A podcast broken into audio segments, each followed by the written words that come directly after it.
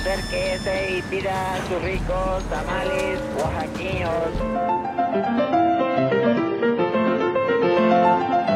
¿Quién dijo que la historia de México no podía contarse de forma entretenida? 365 días para conocer la historia de México.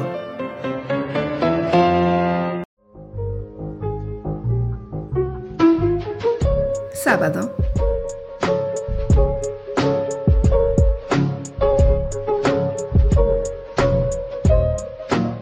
La insólita cotidianidad.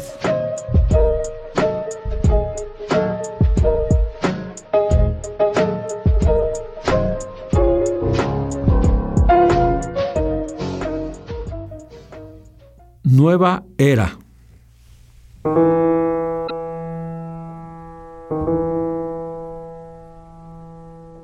Le gustaba la cocina del Gambrinus. En uno de sus tantos viajes a la Ciudad de México se lo recomendaron y comenzó a frecuentarlo. Gustavo Madero, hermano del presidente de la República, solía reservar alguno de sus privados para reunirse con sus colaboradores cercanos. Se comía bien, se bebía aún mejor y buena parte de la clase política ocupaba sus mesas cotidianamente a la hora de la comida, amenizada siempre por un excelente quinteto. Entre platillo y platillo surgían los rumores políticos, las últimas noticias o las declaraciones del momento.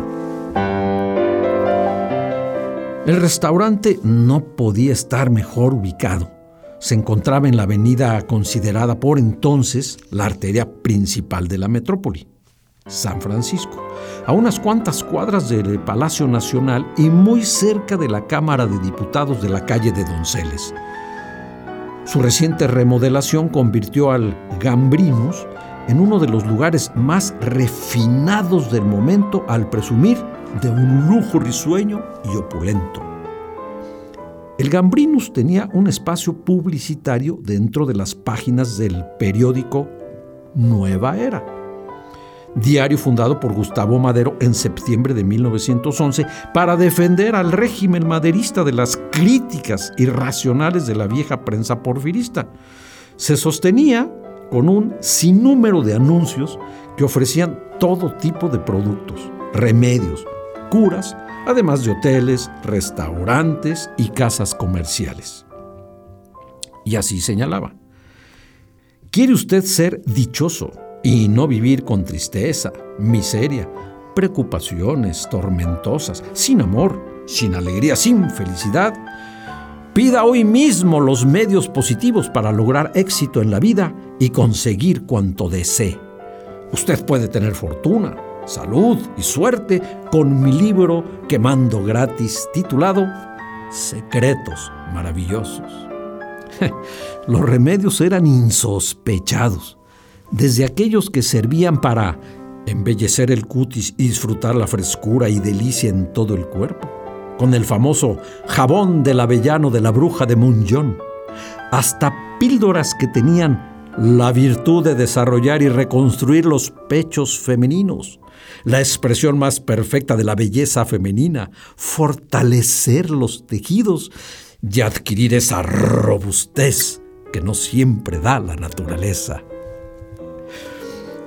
Anuncios de paraguas, armas, trajes, sombreros, píldoras para la memoria, medicinas para retardar la vejez y remedios contra las hemorroides, de purgas como la de Unyadi Llanos, la mejor agua purgativa natural, el purgante de las familias, aprobada por eminentes médicos de México, así como de las píldoras rosadas del doctor Williams para la melancolía, consultaciones magnéticas para enfermedades, el elixir de coca de Jay Bain, el más poderoso reparador de las fuerzas agotadas por largas enfermedades o por excesos de toda clase, tónicos contra la calvicie y muchos más llenaban las páginas de Nueva Era y otros diarios que en la segunda o tercera plana, junto a los cablegramas internacionales,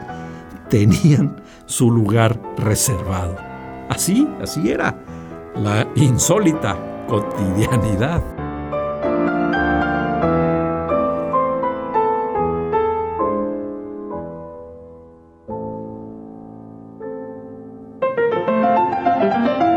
...365 días para conocer la historia de México. Esta es una producción de Radio Universidad de Guanajuato y la Dirección de Extensión Cultural en voz del Teatro Universitario. Serie basada en el texto de Alejandro Rosas, 365 días para conocer la historia de México.